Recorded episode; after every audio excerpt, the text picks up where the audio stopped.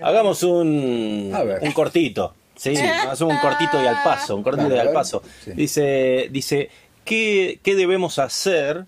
Sí, hablando de lo sobrenatural, podríamos hablar de que los extraterrestres también son un fenómeno sobrenatural para nosotros. Sí, podríamos. Eh, ponele, o sea, sería lo mismo que si nosotros fuéramos a otro planeta, seríamos sobrenaturales para ellos porque estamos de- fuera Fuera de lo explicable. de lo explicable. Ponele, ¿no? En Porque. realidad no, Pero bueno, la vida viene, extraterrestre no está fuera de lo explicable para la pero ciencia. nos viene al caso. Pero no vamos a entrar tanto. Vamos a tomarnos una licencia. en Tomémonos este una caso. licencia, tal cual. Bien. Entonces, eh, la onda es, ¿qué, ¿qué hacemos? Si, no tanto si vemos un extraterrestre, sino si recibimos una señal concreta extraterrestre. Hoy se lo preguntaba yo esto mismo a mi hija. Ajá. Mi hija Ajá. tiene 10 años. ¿Y saben qué me contestó? ¿Qué te contestó? ¿Qué sé yo? Me dijo. Claro. Ah, ¿Qué sé yo? Vamos y en eso, y en eso que parece una, respuesta al paso y poco profunda, dije, qué loco, ¿no? Porque si realmente recibiéramos y todos nos enteráramos a la vez, que eso ya no va a pasar, pero bueno, supongamos que todos nos enteramos, porque dicen que hay un protocolo, que tiene que, si llega la señal extraterrestre y se confirma, hay que difundirlo, eh, todo mentira, se la van a quedar, pero no importa, supongamos Seguro. que eso suceda. Eh, qué difícil porque cada uno de los eh, países, cada una de las religiones, cada uno con su propia influencia, va a tender a una respuesta muy diferente. Claro. Nosotros como humanidad no nos podemos identificar. No. ¿Se entiende lo que digo? No, no, no no como, no como una totalidad, o sea, no como una totalidad. Y de hecho pensaba, el mismo extraterrestre que viene del planeta La Chota, Sí. ¿sí? ¿Lo conocen? Planeta La Sí, Chota. sí. Segunda luna a la derecha de Júpiter. Sí. Bien. Sí, sí, sí. Eh, Sí. Nos ese mandaron un plano. viene de. No, no viene en representación de toda la Tierra, No. de todo el planeta La Chota. Viene en No, representación no. de donde salió. O sea, Claro, yo vivo en, ahí. en Chotinasia. Lo manda la NASA de allá. Claro, Claro. pero representa una porción. Supongamos nosotros, ¿quiénes, ¿quiénes son los que salen al espacio? Los yanquis, los ¿Los rusos, los chinos. Sí. Y no los yanquis. Bueno, los rusos, ¿no? Algunos. Unos tipos Sí. entrenados. Claro, no, nosotros venimos en representación de la. Tierra. Dice, imagínate, imagínate. Que va, Cualquiera. tipo, y dice, yo vengo en representación de la Tierra. Y vos decís, pará, pará, pará, pará. Igual que bueno que llegue un ser vivo, acá por ejemplo, ahora mismo digo yo vengo en representación de la chota. Bueno, pero vos sabés que, vos sabés que la verdad me robaste el guion porque estaba esperando para decir eso. Maravilloso. Sería maravilloso. qué difícil. Y, ahora ¿Y cómo lo saludas a ese hombre? Mucho gusto. Mucho gusto. Claro. Sí, eh, tal cual. Le pones la mano en el hombro. Le pones la mano en el hombro. sí, sí. Pero- Este, Yo evitaría darle besos, por ejemplo. Sí, pues, me da viscoso el extraterrestre, pero no, no. Sí, sobre todo viniendo no, de la chota. No sé, me da viscoso. Sí, sí. Pero tema aparte de eso, ¿Vendrá flácido o vendrá erecto? y Y habría, habrá que ver. habría que ver, habría que Quizá ver. tiene el- una transición. Claro, sí, hay que ver. no, y el que- efecto del viaje también tiene que ver. Claro. ¿eh? O, sea, o si es de eh, mañana. A mí, por ejemplo, de mañana me da que viene erecto.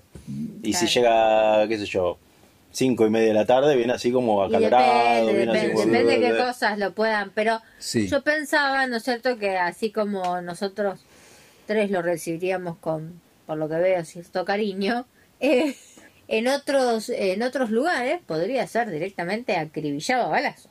Sí, iba a eso justamente. Qué difícil tener una opinión común como humanidad, ¿no? Que es algo que, eh, por lo que leía hoy, eh, algún Si gilastro tuviéramos- se lo plantea y que dentro de su planteamiento, ¿a dónde encara para tener un- un- una palabra común? A la ONU, como si la ONU Claro, fuera representativa del pensamiento de toda la humanidad.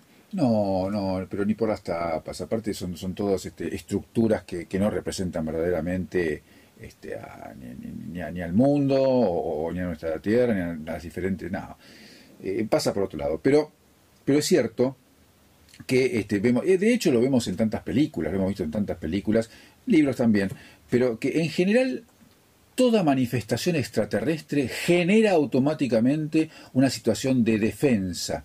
¿No? O sea, no, nos vienen a conquistar, Sí, nos lo que vienen tiene de a bueno atacar. es que todas las manifestaciones extraterrestres llegan a Estados Unidos. Sí, eso es importante. Eso es importante. Bien. o sea, es con eso- fundamental que vayan para allá Buen punto. y que no vengan para acá. Es interesante lo que os decís. Siempre estamos como pensando que nos vienen a atacar, porque nosotros es lo que nosotros haríamos si fuéramos a otro A conquistar. planeta. Colonizar. Hemos- Colonizar. básicamente nos hemos dedicado a eso como humanidad. Mm. Podríamos encarar un referéndum global, ¿no? En cientos de idiomas, porque disponemos de cientos de idiomas, o sea, sobre todo y, y fundamentalmente para no hacerlo en inglés, porque sería un embole hacerlo en inglés.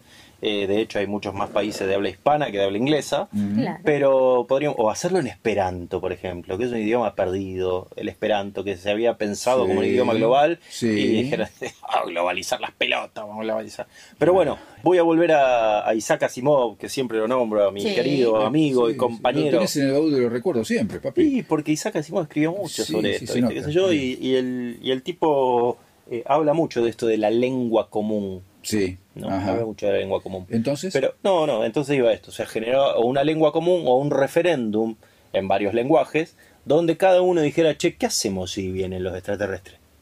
Y de entre todos esos cientos y miles de millones de respuestas, construir un mensaje común. ¿Podría ser eso posible? No, chico. para mí No. es imposible. Si pudiéramos, eh, si pudiéramos tener ese, esa comunicación eh, y ese lenguaje común, la humanidad no estaría eh, donde está.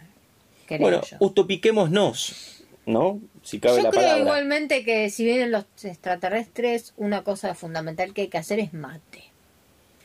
Ahora, ¿cómo hacemos? Pues si los tipos te caen en China, vamos a empezar con la discusión de si ellos le van a dar ese Sí. té, agua caliente, que es lo que suelen tomar. Sí, sí. Sobre todo le caen en China hoy con la guerra No, no, con- eh, con- con- con la guerra con Estados Unidos Y con el coronavirus. y el coronavirus, claro. Eh, Morirían como en la película esta de los años 60, Claro. ¿no? que cuando bajaron, o sea, venían, se cargaban todo, mataban todo, mataban todo, y cuando se bajaron de arriba del platillo volador, se cagaron muriendo porque no se bancaban los virus de la Tierra. que es bastante probable. Sí, totalmente. Un poco lo que pasó, si nos vamos a hacer un paralelismo, un poco, un poco no, lo que pasó. eh, Paralelismo o paratontismo. Para, para to- sí, sí, también puede ser una u otra este, acepción.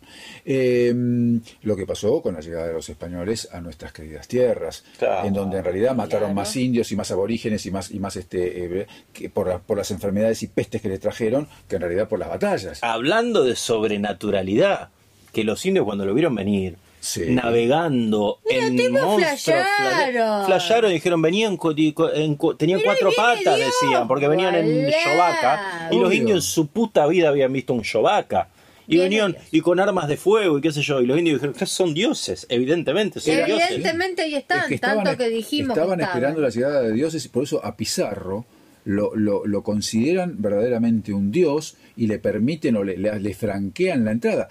Que, ¿Cuántos eran los españoles que vinieron?